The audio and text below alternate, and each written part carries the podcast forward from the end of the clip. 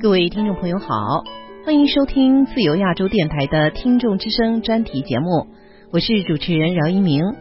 这次节目要为大家选读的听众来信和网上留言，包括本台开播二十周年有奖征文《中国人的国际形象》获奖者南京严先生的作品。江西皮先生祝贺本台开播二十周年。署名三名中国的一位听众，希望本台将美国总统特朗普翻译成川普。听众徐先生与老百姓的声音脸书留言，谈谈他今日出国旅游的一些感触。听众郑先生谈对交锋论剑节目嘉宾司马南的看法。现在请听节目内容。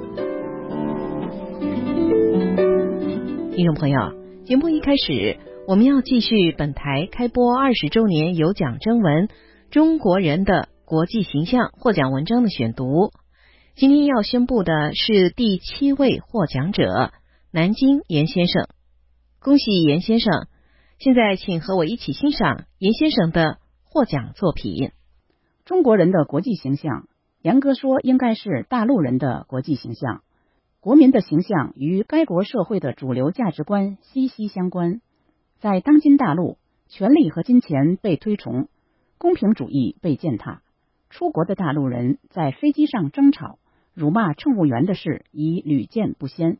在国外大声说话、排队插队、随地吐痰、贪占小便宜，将公共场所共享的座位用箱包等用品变成自己占有，甚至打架斗殴等等。不胜枚举。这里我要讲一种国人在美国鲜为人知的情况。我有一些朋友，其子女是上世纪八九十年代留学后留在美国工作，并已成为美国公民的。这些朋友也因家庭团聚而获得了美国绿卡，但是他们将大陆人崇拜金钱和说谎的不良行为也带到了美国。有一对夫妇在大陆是研究机构教授。丈夫还获得国务院特殊津贴，每人每月退休金在人民币一万元上下。但他们在美国用谎骗的方法申请到了为低收入老人的福利性老年公寓，其办法是隐瞒了他们在大陆的退休金收入，只报每月子女给他们三四百美元零花钱的收入。法律规定，住这种老年公寓的人银行账户内的存款余额每月不能超过两千美元。因此，这对夫妇每次回国总要带回不少美元现钞，但不存银行。这是他们向我介绍的先进经验。这个男士工作时还是研究机构的领导。我的朋友夫妇入住的加州福利性老年公寓，绝大部分住的是像他们那样的大陆退休的大学教授和高级科研人员。他们隐瞒了每月有上万元人民币的退休金而申请到的。公寓还提供伙食，经济困难的可以不付钱就能就餐。我的朋友夫妇说，他们就餐前总是付些钱的（括号付多少自便）。有不少入住的大陆老人就餐根本不付钱。这些知识精英在国内领取的退休金折合美金一千五百左右，相当于美国中产阶层的养老金水平。他们对自己骗取美国老年福利公寓的做法，非但不反省。还沾沾自喜地向我们介绍他们的精明做法。这些人对自由、民主、公平、正义持漠视态度。大陆的知识精英的价值观都这么颠倒和混乱，为了物质利益而不惜丢弃人格尊严。大陆人怎么会有良好的国际形象呢？我出生在三十年代，四九年之前的人们还是有道德底线的，特别是有文化的人士都有君子风度。四九年之后，中共掌权，仇视公民教育，官僚集团的腐败堕落又起到了上行下效的作用。国人在国内的种种恶行，必然要带出国，大陆人的国际形象一定会愈来愈差。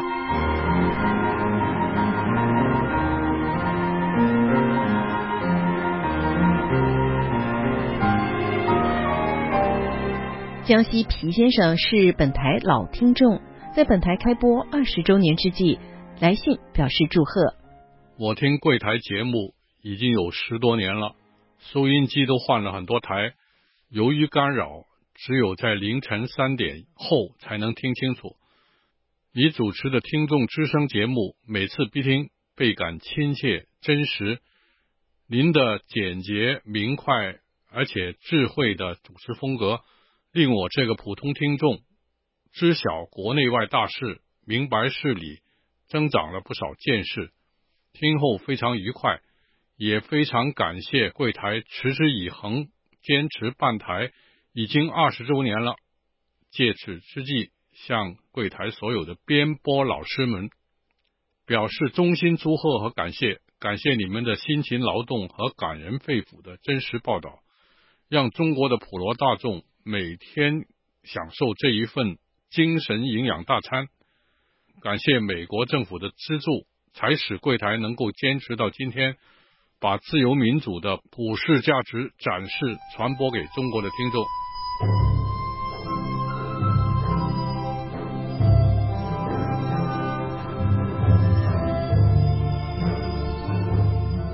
一位署名“三名中国”的听众在本台网页上留言问道：“美国之音使用‘川普’这个名词，为什么你们电台反而用‘特朗普’呢？川普当然和 Trump 发音更接近，但是我认为你们应该和美国之音保持一致。如果川普本人，他也一定会选择川普而不是特朗普这个名字。”答复这位听众。川普的确是一个不错的翻译，这个用法在香港、台湾和一些海外华人社区非常普遍。不过，本台的人名地名翻译是按照新华社的标准。既然中国官方新闻使用的是特朗普，为了保持一致，本台也将使用特朗普这个翻译名。湖南傅先生来信问道：近来主流传媒热炒。修昔底德论著，一些高知名度的专家学者长篇大论，令人眼花缭乱。主题在哪儿？意味着什么？答复湖南傅先生，您所指的应该是“修昔底德的陷阱”一词，这是修昔底德这位古希腊历史学家所提出来的观点，现在已经被视为国际关系的铁律。修昔底德主张。当一个崛起的大国与既有的统治霸主竞争时，双方面临的危险，这种挑战多数以战争告终。如今，中国的崛起造成了美国和一些亚洲国家的恐惧，他们的一些反应已经陷入了修昔底德陷阱。中国的态度就很大程度上决定了亚太地区的和平与战争。如果中国也陷入这个陷阱，战争不可避免，只是迟早的问题。但是，习近平曾经在接受外媒专访中反驳说，所有国家都应该努力避免陷入修昔底德陷阱。强国只能追求霸权的主张，并不适用于中国。中国没有实现这种行动的基因。好，以上就是我在网络上搜寻的结果。希望对傅先生有所帮助。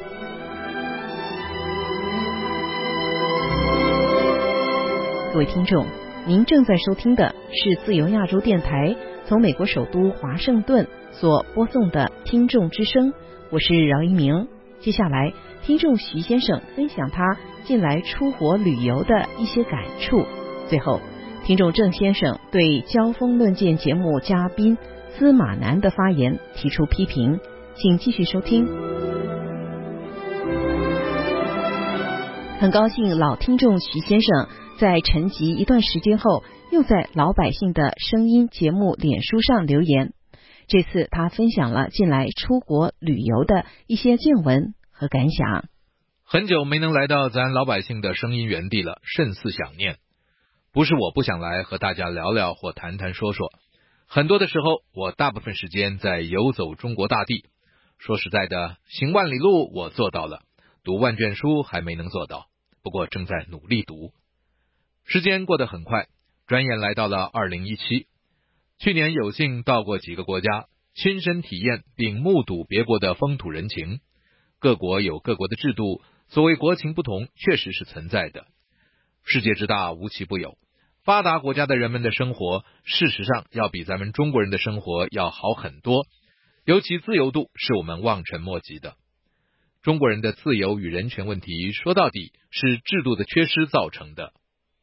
一些穷国家也有同样的问题，人民不自由，腐败也非常的严重。中国呢，虽然几十年的改革开放，经济发展迅速，由于一党独大，缺乏制衡的政治体制，腐败现象、腐败的官场、腐败官员比比皆是。有些贪腐的官员，贪污的钱财真的富可敌国。习近平的反腐败斗争到现在，用中纪委的话，反腐永远在路上。那么，这条反腐的路真的没完没了吗？也好，天在看，人在做。老百姓不会没有数，再看看，再等等。我不相信人民永远会被蒙蔽，公平正义，中国不会缺席。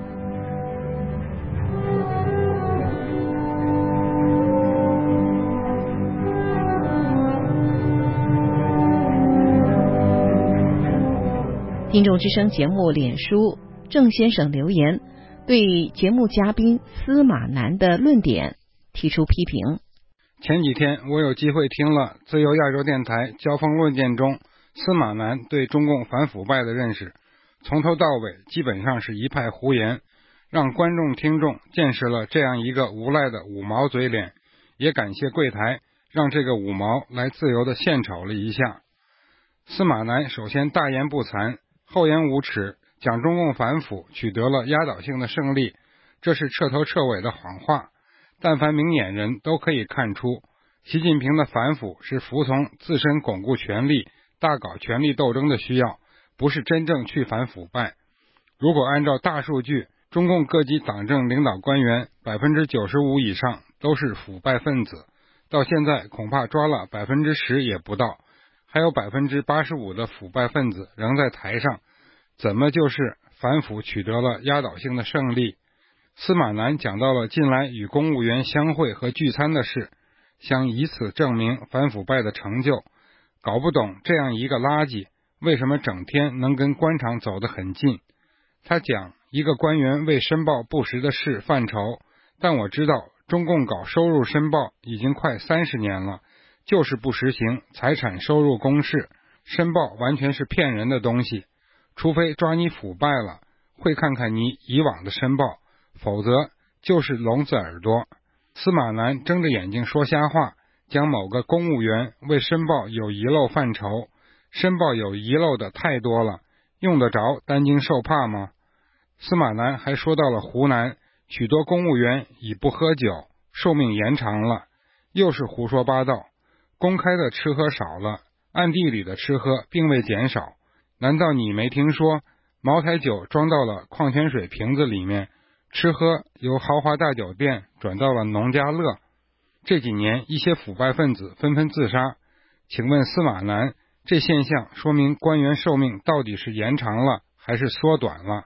整个一对话栏目，司马南从头到尾充满胡搅蛮缠，不断偏离主题，很让人觉得是经过了中宣部精心准备的东西。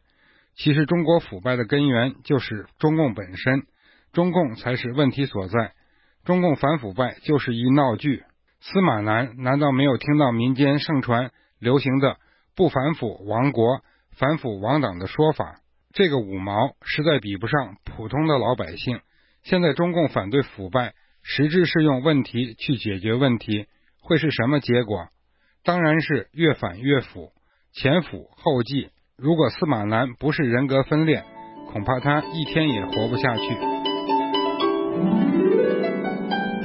听众朋友，如果您对本台的节目有什么意见和建议，请写信到香港邮政信箱二八八四零号。另外，本台的电子邮件地址是拼音反馈 a 一圈 r f a 点 o r g。最后，欢迎利用听众之声脸书和我个人推特账号是 r f a 下横线 r y m 进行联系。今天的听众之声就为您播送到这，谢谢您的收听，我是饶一鸣，祝各位周末愉快，下次节目再会。